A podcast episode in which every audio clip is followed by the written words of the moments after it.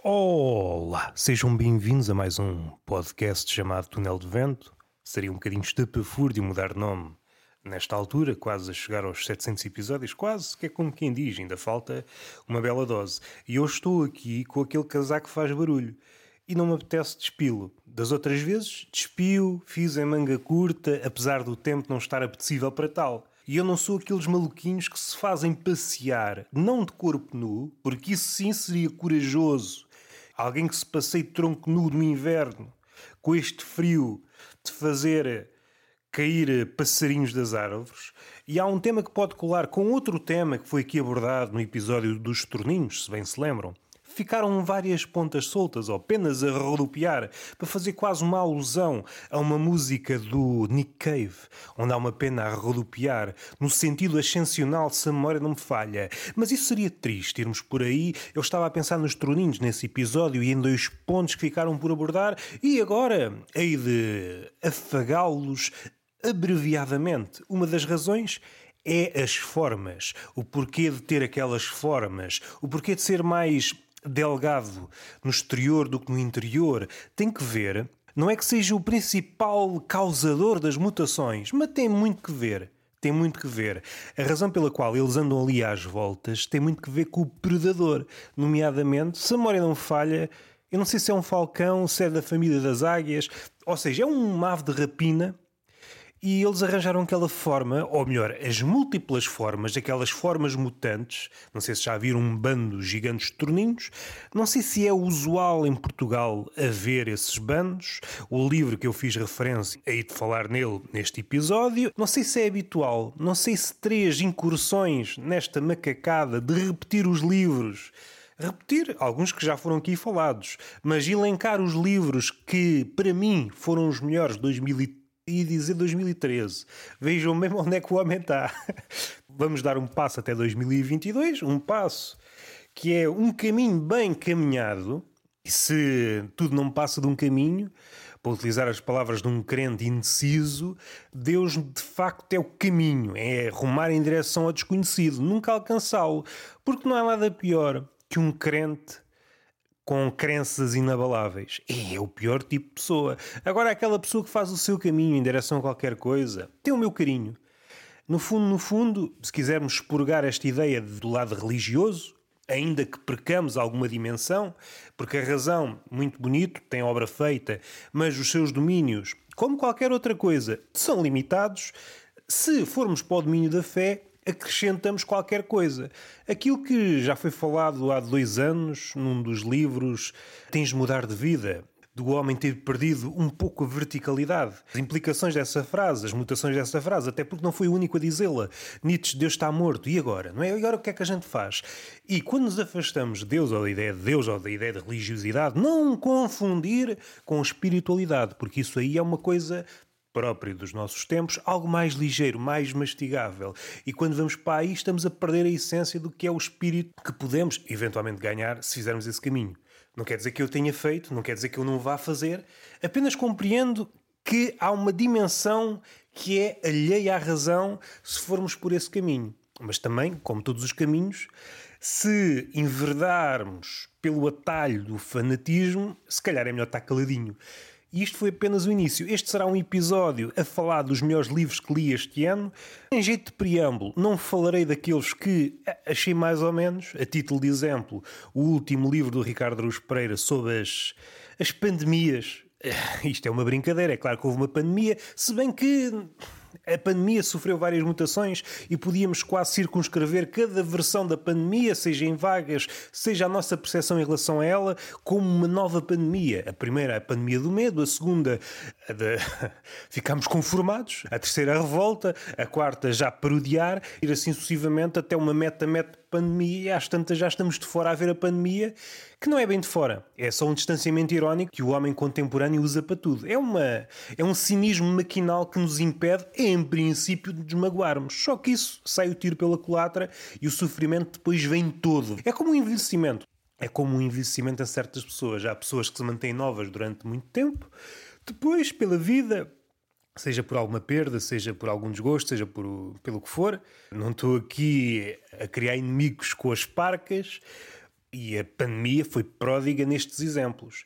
Pessoas que até então tinham uma cara que estava muito além daquilo que podiam ter para a idade, ostentavam uma cara nova, comparando com a sua idade dita real, e assim que a pandemia chegou e as suas complicações, envelheceram 10, 20 anos para fugir da pandemia. E não é que seja um assunto mais, mais, mais empolgante ou mais entusiasmante, aquilo que acontece muitas vezes com alguém que tem cancro.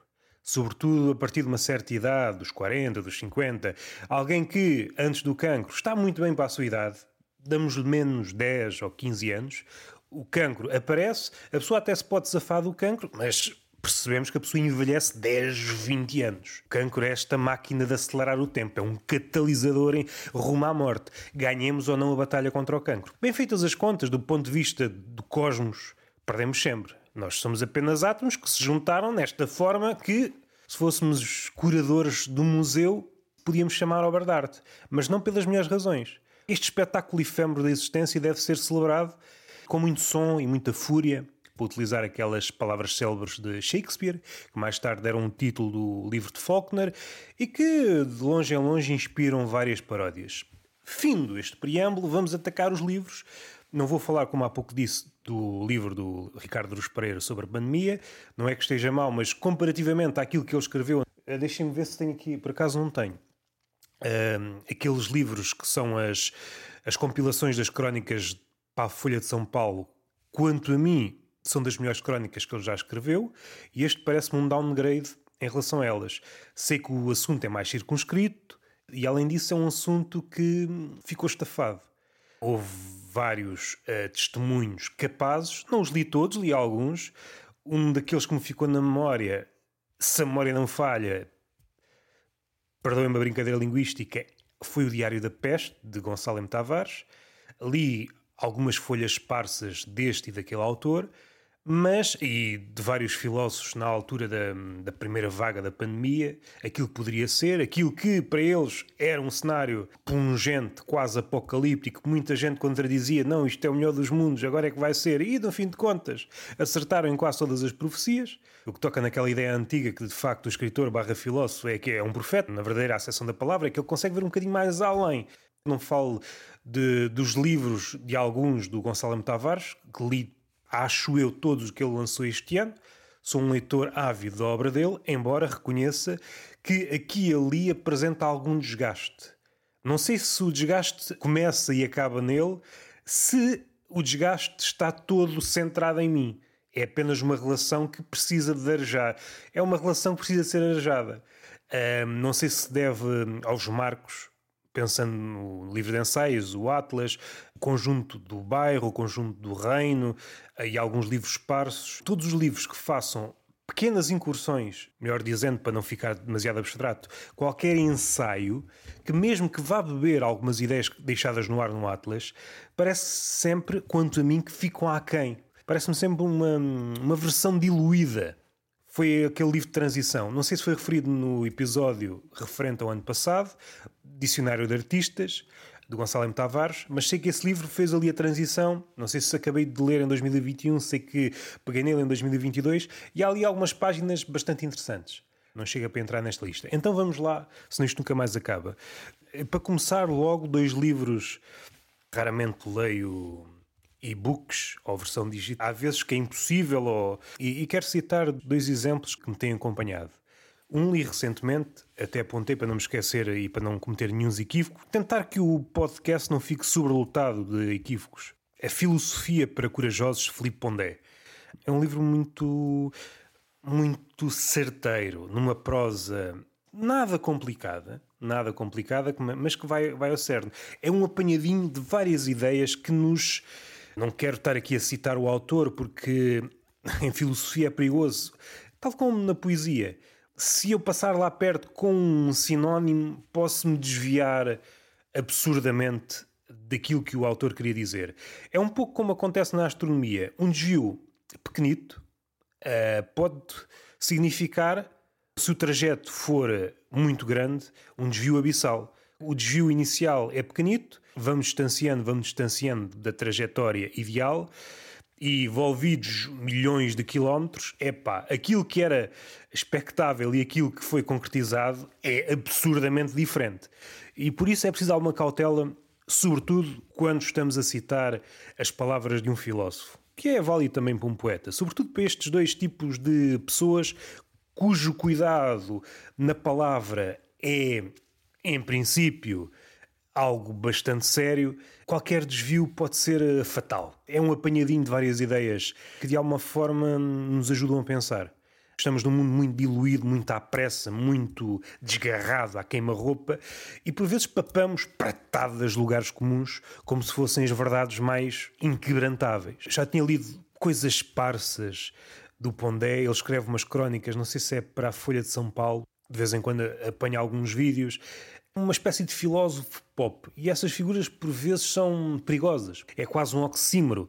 Mas no caso dele, acho que sabe movimentar-se bastante bem e trazer uh, ideias mais complexas com um palavreado mais acessível. Uma espécie de contraponto ao século, aos últimos anos que estamos a viver, em que há muitos ecos, não há verdadeiro pensamento. O que há é um concurso de papagaios, uma repetição, um esgrito. É uma cultura de superfície. Certamente outros filósofos tê-lo-ão feito de outra forma. Recordo-me do Byung-Chul Han, Zizek ou, ou, outros. Um bom apanhadinho de vários temas, uns mais atuais, outros menos atuais, outros aperenos. O homem dá a ideia que está muito diferente, mas na sua essência está bastante igual. O que muda por vezes é a percepção, a nossa ligação aos grandes temas. Para fechar, se não há tantas, tenho tantos livros para falar, só que falo de um. Havemos de voltar a este livro hei de voltar a este livro, porque hei de mergulhar mais na obra do Filipe Pondé e vamos falar de várias coisas, porque há ali muitas coisas interessantes neste livro e noutros. Mas uma ideia que me parece crucial, que já tinha chegado aqui, de improviso, é que aquilo que pode levar, pode levar, entre aspas, há de levar certamente à destruição do homem, não são muitos daqueles cavaleiros do Apocalipse que são elencados a miúde, mas sim a nossa, a nossa propensão, o nosso apego doentio por esta ideia de perfeição. A ideia de perfeição, que à primeira vista pode parecer inócua, é uma ideia absurdamente venenosa. No fundo, no fundo, o que nós estamos a querer fazer, aos poucos, mas acho que estamos a conseguir, é tentar expurgar o lado humano do homem. Uma tentativa que está plasmada em mitos, na Bíblia. Esta tentativa de tirar o mal, ou aquilo que nós achamos que é mau, daquilo que achamos que é bom. Para já é interminável, supondo que é concretizável, aquilo que restar do homem é coisa pouca. É coisa pouca. E também esse fanatismo, essa procura pelo puro absoluto, tem sempre algo doentio. É preciso estarmos alerta. Quero também fazer uma menção a um livro que, se a memória não me falha, está no site da Universidade de Coimbra, que tem extratos das obras perdidas de Aristófanes. É como estar a olhar para, um, para uma civilização perdida da qual nos tenham chegado meia dúzia de, de, paredes e pinturas e tentar imaginar o que, é que, o que é que havia ali. E esse exercício, claro, entrega-se a vários erros de paralaxe, medições inexatas. Acho que já li quase tudo completo de Aristófanes. Agora já não. Epá, agora deu-me uma branca. Aristófanes. Funes, Aristófanes. Agora bloqueei. Acho que é Aristófanes. Deixem-me ver. Agora bloqueei. E que caraças. Ver, deixem-me ver. Não há de demorar muito. Bloqueei. Agora. O homem bloqueou. O homem bloqueou. Ok, Aristófanes. Estava bloqueado, porque há, há muitos nomes parecidos. Uh, de certeza que há este é Aristófanes, mas de certeza que há um chamado Aristófanes, por isso é preciso ter cautela. Talvez seja uma obra mesmo muito especial no sentido em que é para meia dúzia. É alguém que tem de gostar de comédia, ilumina muitas pessoas, tem de gostar de comédia antiga, da antiga Grécia, ilumina mais outro conjunto de pessoas, gostar da obra de Aristófanes, tal, tal, tal, e depois ter um gosto particular para ver o abismo, a ver sobras, ver sobras. Conduz-nos sempre a qualquer coisa de o que é que o que é que poderia ter sido? Não estou a dizer que, que a obra de Aristófanes tinha esse poder ou teve algures esse poder, não vos sei dizer. De outras obras estou mais certo, de obras que já foram faladas, as de Homero, da natureza das coisas de Lucrécio. Essas obras, sim, essas obras, a Bíblia, o conjunto de livros da Bíblia, Metamorfoses de Ovídio, pilares da literatura e de muitas das ideias que vemos brotar por aqui e por ali em todas as formas de arte, não estou certo que que Aristófanes, há ali muita coisa e muita coisa atual, mas não, não sei se tem esse peso, esse peso de outra figura que gostaria de, imenso de ver as obras e, e suspeito que não chegou quase nada.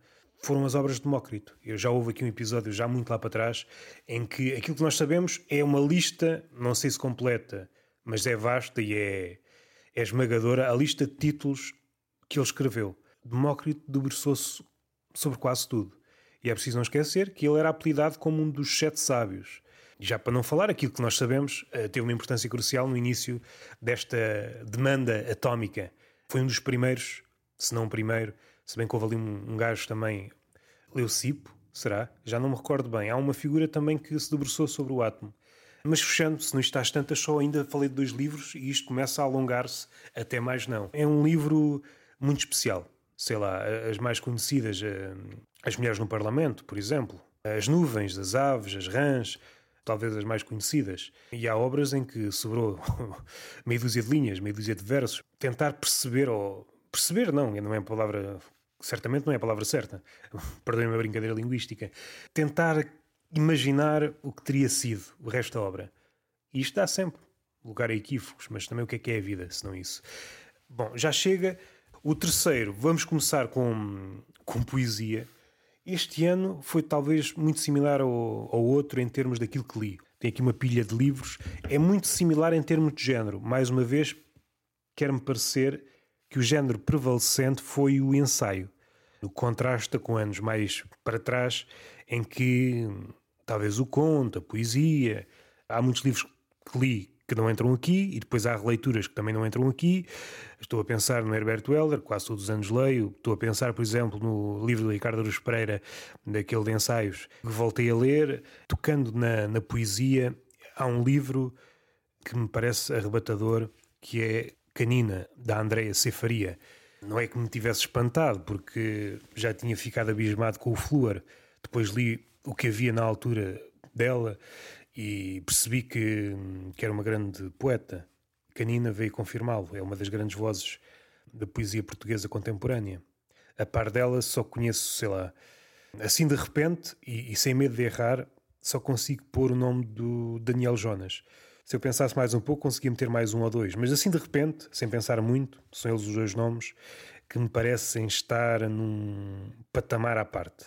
Daniel Jonas, certamente, e a Andrea Ceifaria se não estiver mesmo quase. É, essa é uma questão de mais um livro ou outro, ou mais um poema ou outro. Nós nunca sabemos o que basta, como dizia o Herbert Weller.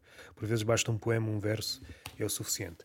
Há aqui um livro que parece um bocado contra o critério que há pouco elenquei logo no início. Ah, são os melhores livros, mas este livro é exceção porque conclui uma, uma coleção que, que foi bastante cara. Foi com ela que conheci vários autores e, e depois autores que de vez em quando me batem à porta da memória seja por me recordar certas passagens, seja porque aqui e ali são citados noutros livros. Coleção do Avesso, agora estou parvo, mas é da editora Exclamação, acho que é a Coleção Avesso, que são livros de comédia, e um desses livros é do Félix Fenion. Depois de o ter lido, volta e meia encontro o nome dele, saindo destes à partes comoventes ou não, ou apenas estupidificantes, e nem sei se vou conseguir pronunciar o nome do autor. Velimir, nem sei dizer isto, Velimir Klebnikov. Se errei, o que é mais certo, peço desculpa. Histórias, Equações e Relâmpagos. Uh, encerra esta coleção. Passem assim uma, uma vista de olhos. Há livros muito bons. Há o do Alphonse, é um livro muito forte. O do Arlt, que também é um livro muito forte. O Tutu, se a memória não me falha. Pelo menos esses três são livros que. Ah, e o do Félix Fenion é um fechado um ciclo. E quanto a este livro, houve aqui páginas que me interessaram. Percebo o valor deste livro, deste autor, do Velamir. Percebo que ele. Há aqui ideias que, em princípio, podemos dizer que ele foi o pai delas e que mais tarde muita gente se aproveitou delas. E isso tem valor. E de voltar a ele, posso não ter sido um leitor capaz deste livro. Os Anormais, de Foucault. O senhor Foucault, pronto, dispensa apresentações, é um cabrão que inspira parvamente muita cabecinha contemporânea, pessoal que vai debicar algumas frases alheias de Foucault e tenta erigir uma, um cadáver que sustente isto tudo. Fora de brincadeiras, tem aqui várias coisas que a minha cabecinha. a minha cabecinha torpe, a minha cabecinha macaca, a minha cabecinha travessa hum, achou graça. A parte onde fala dos leprosos, essa forma de excluir e incluir algumas das facetas. E como coisas que, que aparentemente são tão distantes têm pontos de contacto. O leproso, que é uma figura não grata, foi uma figura não grata durante muito tempo e é quase uma representação daquilo que nós podemos pensar hoje de qualquer grupo marginalizado. Outra formulação para bode expiatório, que é um livro que também li no que há dois anos, que foi aqui referido, um livro também soberbo. Acho que foi este o livro em que eu descobri um género perdido, a autobiografia do masturbador. E só isto abriu uma cabeça para várias coisas. Primeiro, tenho de procurar mais sobre este, esse género perdido. Depois, eu acho que tem um potencial humorístico enorme. E como se isso não bastasse, à luz daqueles tempos, a masturbação era o pior dos males. Aquilo que chegou aos nossos dias e já tomamos com algum desdém, com algum tom irónico. Se te masturbares muito, ficas cego. São as sobras desse pensamento mais arcaico, de que a masturbação era o princípio de todos os males, a raiz de todos os males. Outra Vida para Viver, de Theodor Kalifatides, não sei se é assim que se diz, um autor grego. Vou ler aqui uma, uma frase do, do Vargas Lousa sobre o livro. Um livro realmente belo, sobre a verdadeira morte e o renascimento espiritual, um milagre contado com a tranquila naturalidade com que se contaria uma história comum e trivial. Aqui mais à frente, não na citação do, do Vargas, depois dos 75 anos, já quase ninguém escreve. É o motor deste livro. É um autor já com uma idade provecta e aos 77 lutando contra a ameaça do bloqueio de escritor. É daqui que isto começa. É um escritor que está à procura do renascimento numa idade que não seria expectável. E então regressa a sítios, procurar o renascimento aos 70 e tal anos é inspirador. É um livro pequenito, lê-se bem e recomendo este livro. É um bom livro. Vamos avançar. Contra a Corrente, Roger Scruton. O livro tem umas crónicas assim mais biográficas. O do Foucault são ensaios. Contra a Corrente, Roger Scruton. São crónicas, não sei se conhecem este autor, mas é um, um autor assim mais corrosivo. Escreve sobre feminismo, racismo, fascismo, privilégio, Tony Blair, tatatá, Donald Trump. Não foi o melhor livro que li dele, um autor que morreu nos últimos tempos, não sei se foi neste ano ou se foi num outro. Dou-vos um título de uma, de uma crónica para vocês tentarem perceber a atmosfera do livro. Os humanos têm fome de sagrado. Porquê é que os novos ateus não o conseguem compreender? Não é que seja uma ideia própria do, do Roger, o Filipe Pondé também se bate muito nesta ideia de o ateu torna-se mais radical que um crente fanático. E às tantas parece que estão a, a venerar um Deus que não existe. São outros 500. Novela, um romance, não sei em qual dos dois géneros se encaixa. A fantasia para dois coronéis e uma piscina. E o porquê deste livro? Numa conversa que tive no Tertulia de Mentirosos, outro podcast que eu tenho com o Luís Carmelo, ele falou muito bem deste livro. E eu assim, epá, tenho de ler este livro rapidamente. Já li alguma coisa do Mário de Carvalho, aquela prosa que nos faz cócegas, aquela prosa que causar inveja. Estão à procura de livros de humor, bem escritos, uh, esta é uma boa escolha. Fantasia para dois cornéis e uma piscina, Mário de Carvalho. Foi, sim, não vale a pena ser uh, curto nas palavras. Foi uma surpresa. Ensaios 1, Lydia Davis. Foi quase uma. Hum, inesperado, porque quando saiu eu tentei encomendá-lo, mas hum, a editora é assim um bocadinho estranha. um bocadinho estranha porque não responde a nada. E encontrei na Feira do Livro e fiquei abismado com o livro. É um livro mesmo muito bom. Eu já conhecia a Lydia Davis dos contos, li os contos todos e acho que li mal. Foi a ideia que me saiu deste livro, sobretudo a primeira parte.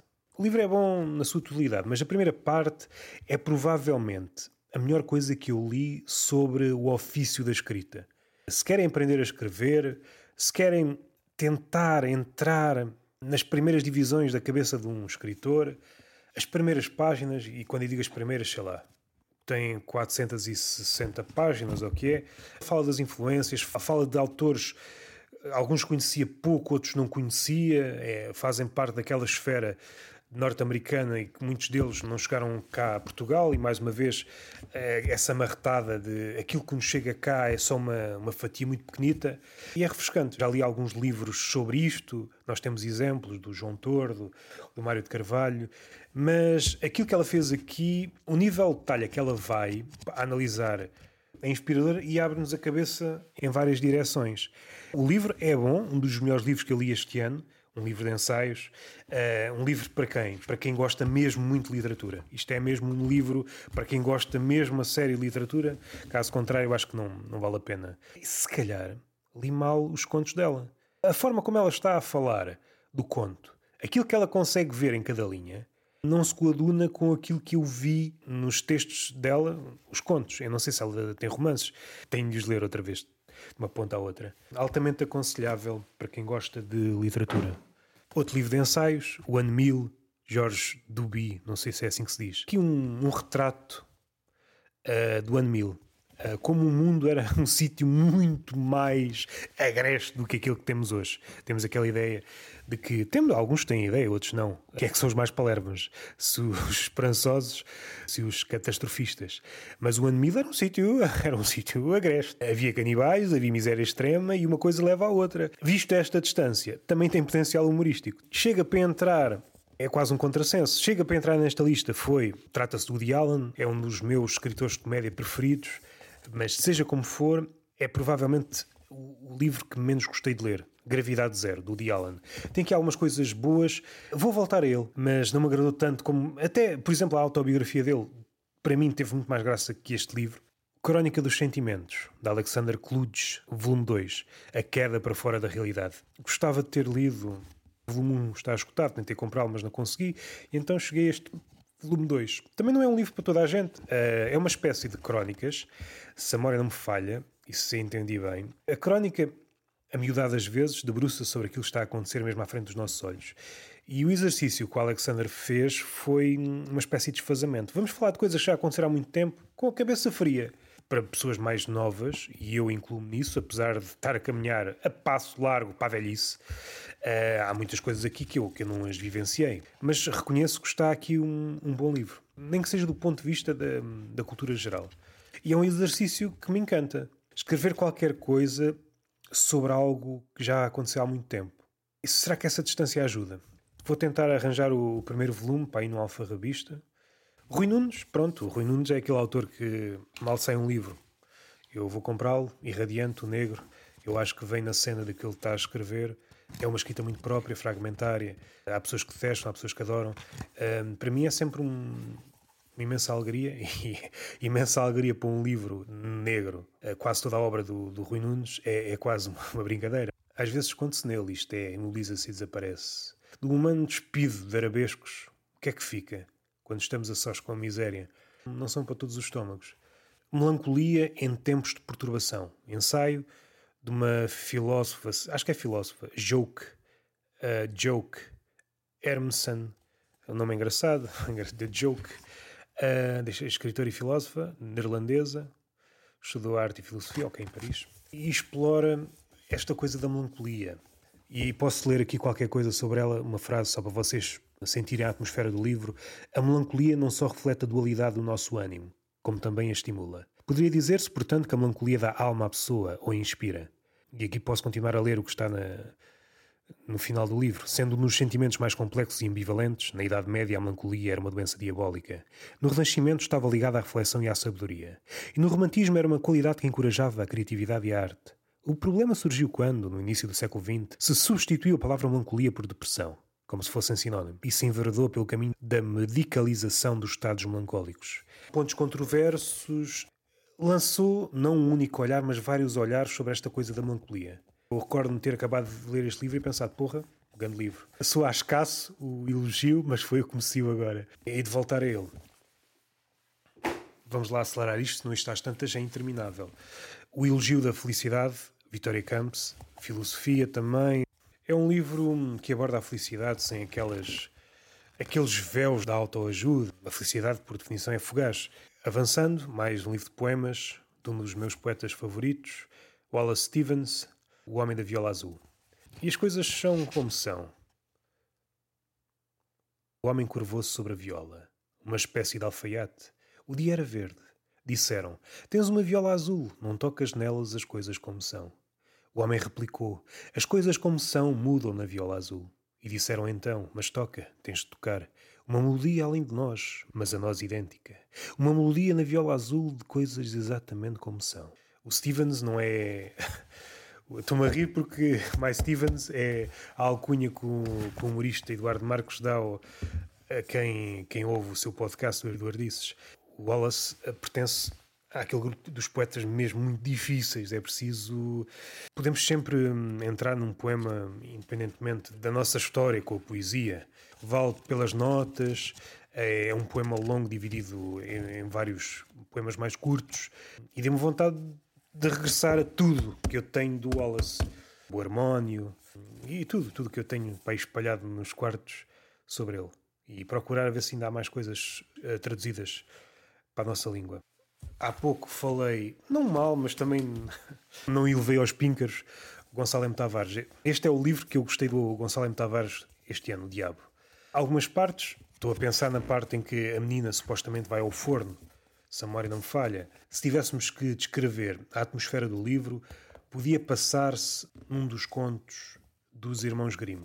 O caudal é diferente. Nos Irmãos Grimm é um conto e a ideia que me dá neste livro, mais uma vez, a ideia do, do bem e do mal e, e como a perigosidade quando tentamos delimitar uma coisa e outra. Quando o bem é, pensa que é mesmo bem e então isso dá-lhe uma espécie de direito para atacar o mal. Quando é que uma coisa se converte noutra? Quando é que o bem, que se diz ser o bem, uh, ao atacar o mal, se transforma no mal? Um dos vetores deste livro. Contornos assim um bocado mais, mais negros. Se bem que também há um, contos dos irmãos Grimm que acabam mal. há histórias que acabam mal, morrem todos. São mais escassas, mas estão lá algumas. É um bom livro. Não é o meu livro preferido do Gonçalo M. Tavares, mas é um, é um bom livro. Contos de Cantuária, do Geoffrey Chaucer. Chaucer, não sei como é que se diz, sou burro. É um livro impressionante. O que é que podíamos encontrar de parentesco?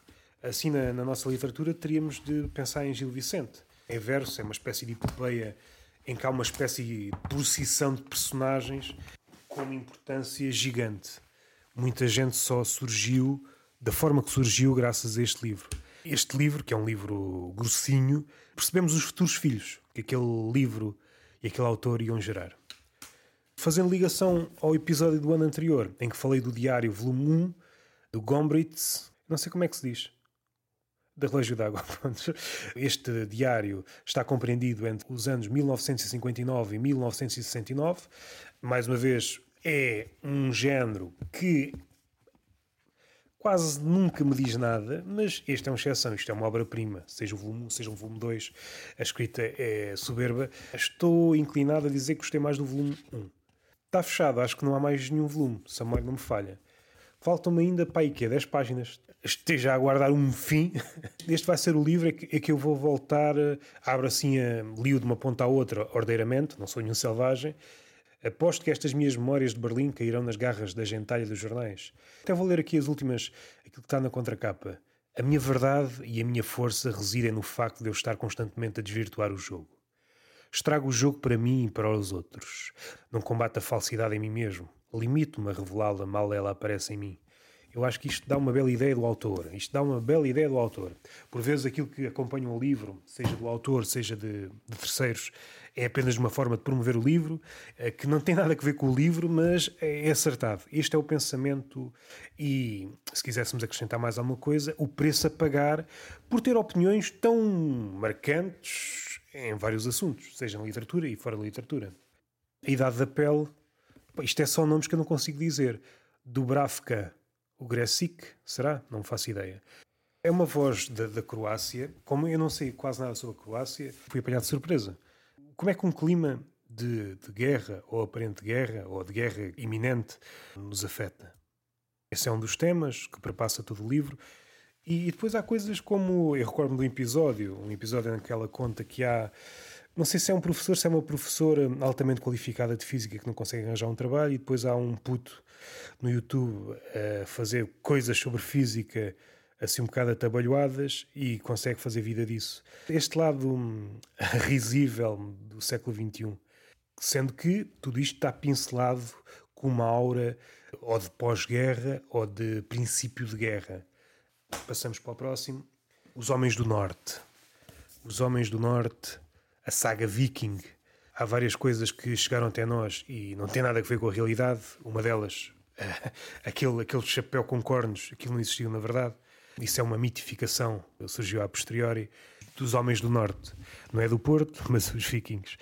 Roger Wolf, Fazer o Trabalho Sujo. Este é um livro curioso a vários títulos.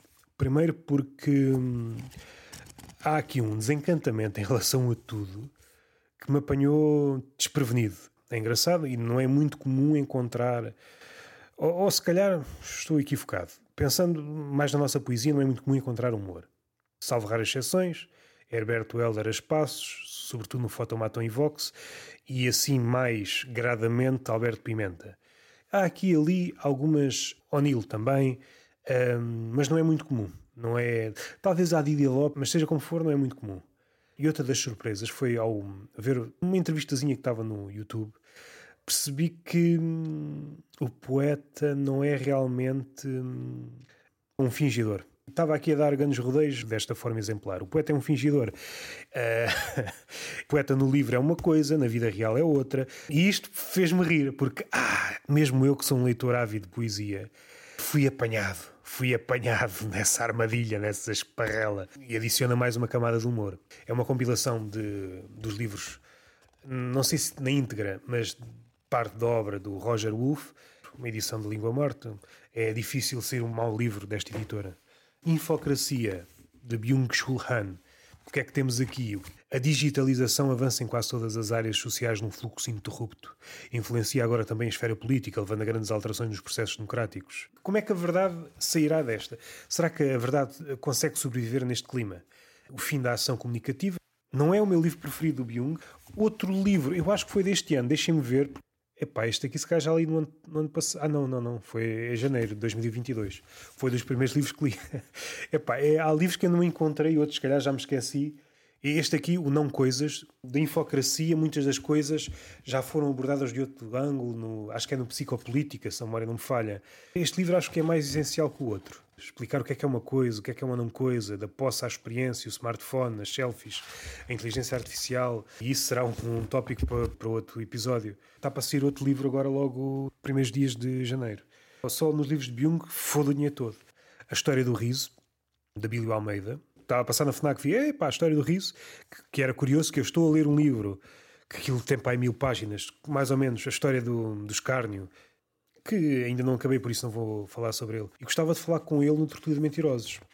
Trabalhos de Merda, David Graber, acho que é assim que se diz. Eu acho que é daqueles livros que hum, dá um belo retrato daquilo que estamos a viver, que não começou hoje, nem acabará amanhã, o trabalho de merda é uma forma de emprego remunerado que é tão completamente inútil, desnecessária ou perniciosa que nem o próprio trabalhador consegue justificar a sua existência. Uma lógica perversa, baseada em valores caducos apropriados por uma elite privilegiada, obriga-nos a passar mais horas do que o necessário nos nossos trabalhos, a desempenhar tarefas de utilidade duvidosa para a sociedade, se não mesmo a inventar distrações para passar o tempo. Por um lado é mais leve, por outro não, devido ao tema. Crimes exemplares, de Max Aub, um autor do humor negro. Este é um livro de pequenos textinhos acompanhados por ilustrações soberbas da Antígona. No fim de contas são, não sei se há aqui exceções, mas são relatos de assassinatos. A maioria das vezes por razões estúpidas. Alguém que está a fazer uma coisa mínima e outra pessoa passou-se das cordas matou-a. Acompanhado por uma ilustração, só não vos digo prenda de Natal porque já é muito em cima, mas talvez para o próximo. Crimes exemplares. Vamos passar para outro. Este livro, Fantasmas da Minha Vida, escritos sobre depressão, antologia e futuros perdidos, de Mark Fisher. Um, este é um livro que conquistou-me de uma forma que eu não sei bem definir, porque os temas aqui abordados não são temas que eu procure, que eu tenha sede.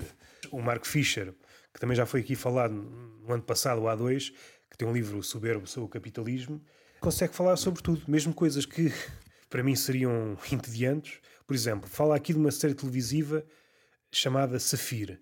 Safir and Steel. consegue passar do tédio a algo entusiasmante em meia dúzia de linhas. Deu-me vontade de ver algumas coisas. Falou de, sobre jazz, de música, de cinema, de séries assim mais antigas. O Mark Fisher é aqueles autores que pode escrever sobre canecas que sairá sempre uma coisa boa. Vamos a outro. Todos os lugares são onde fala. Paulo Nogueira. Bom, acho que o título diz exatamente aquilo para o que vem.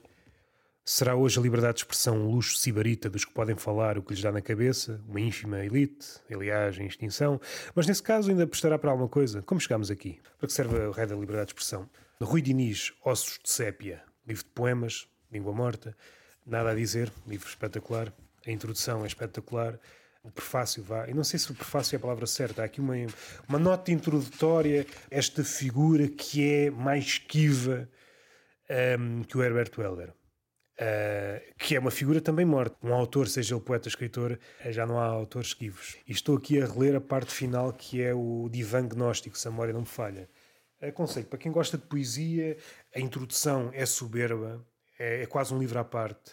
Susan Sontag, contra a interpretação. Epá, tem aqui, é um livro também brilhante, não há grande coisa a dizer. O ensaio que dá título a este, este livro, Contra a Interpretação, é um, é um ensaio do caralhinho, à falta de melhor expressão, e vou ter de o reler várias vezes porque me parece crucial para tentarmos ir um bocadinho mais fundo nesta revoada de, de percepções e entendimentos falsos falsos entendimentos. A razão pela qual analisamos desta e não de outra forma, quais são os pais de uma leitura ou de outra, os maiores equívocos, se há forma de ultrapassarmos esta miopia coletiva.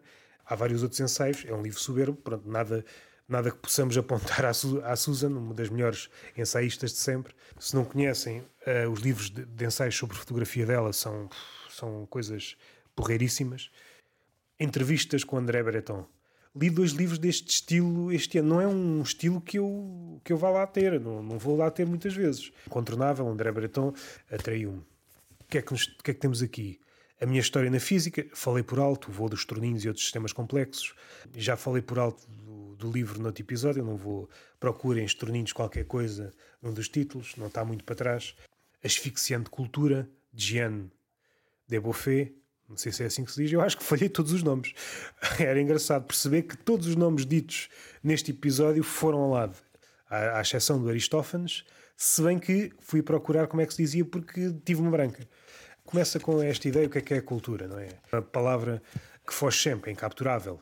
A cultura revela tendência para assumir o lugar até há muito pouco tempo ocupado pela religião.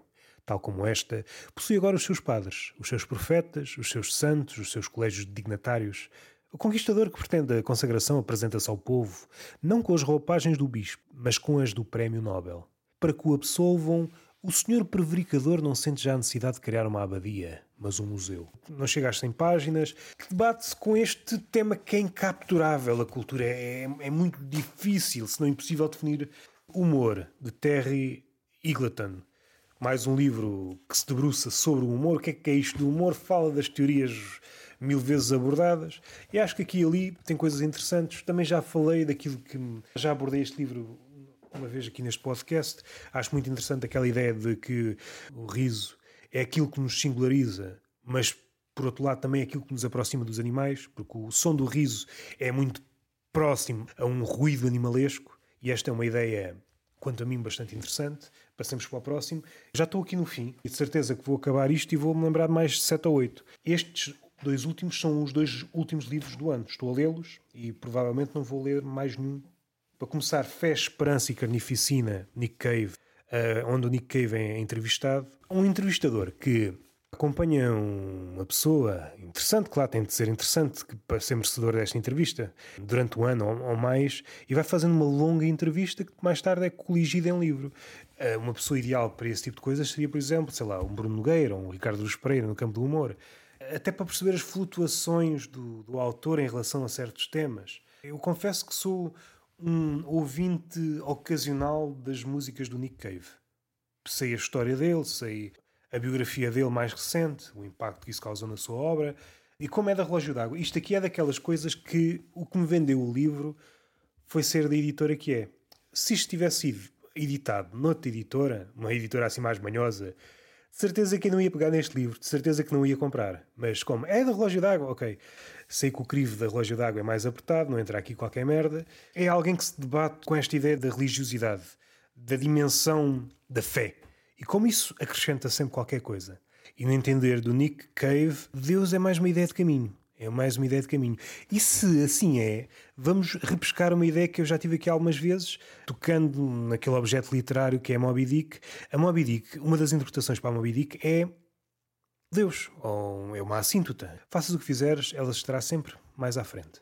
É incapturável. Fiquei com mais vontade de ouvir coisas que não conheço, fiquei com vontade de regressar a coisas que conheço pela rama. Vamos passar ao último e entretanto caíram os livros todos que eu tinha aqui em pilhas. Foda-se, tem de acabar isto. Ia-me passando ao lado, que é daqueles exemplos, que é daquelas editoras que em princípio me passam ao lado, mas comecei a ouvir que este livro é mesmo bom. E tem aqui logo uma obra-prima, o melhor livro do ano do New York Times. E estas coisas já não dizem nada, porque quase todos os livros que vocês repararem são o melhor de qualquer coisa para alguém. Estes últimos dois livros são provavelmente a última coisa que eu vou ler este ano. Um, estou a ler um outro livro, mas estou mesmo no início, nem sequer. As primeiras histórias do Guimarães Rosa. Voltando a este, a Era do Deslumbramento. Fala aqui, há um, há um capítulo do, da astronomia, o capítulo do, dos balões é também muito fixe. Está aqui muito potencial humorístico, também falei num dos últimos episódios. E está feito. Acho que estamos bem falados, não vale a pena continuar. Há aqui muita coisa. E está feito. Boas festas, muitos livros. E no próximo voltamos à galhofa, que é isto que nos traz cá. Beijinho na boca, palmada pedagógica numa das nádegas e até à próxima.